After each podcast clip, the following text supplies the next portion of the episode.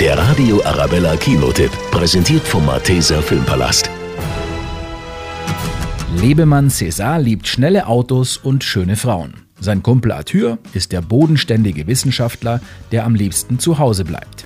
Doch dann bringt ein großes Missverständnis das Leben der beiden Freunde ins Wanken.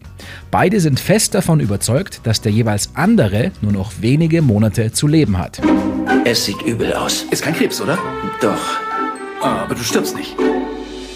Sie beschließen nochmal richtig auf den Putz zu hauen und lernen dabei, was es heißt zu leben. Wir feiern. Hauen auf die Pauke, machen Party. La Fiesta. Die Geschichte ist zwar nicht besonders neu und wurde auch schon mehrfach in ähnlicher Form erzählt, aber in Das Beste kommt noch wird vor allem Wert gelegt auf kluge Dialoge, viel Witz und einer extrem überraschenden Wendung. Du siehst gut aus. Sag mal, findest du nicht, wir sehen wie Idioten aus? Schon Idioten in geilen Klamotten. Der Radio Arabella Kinotipp,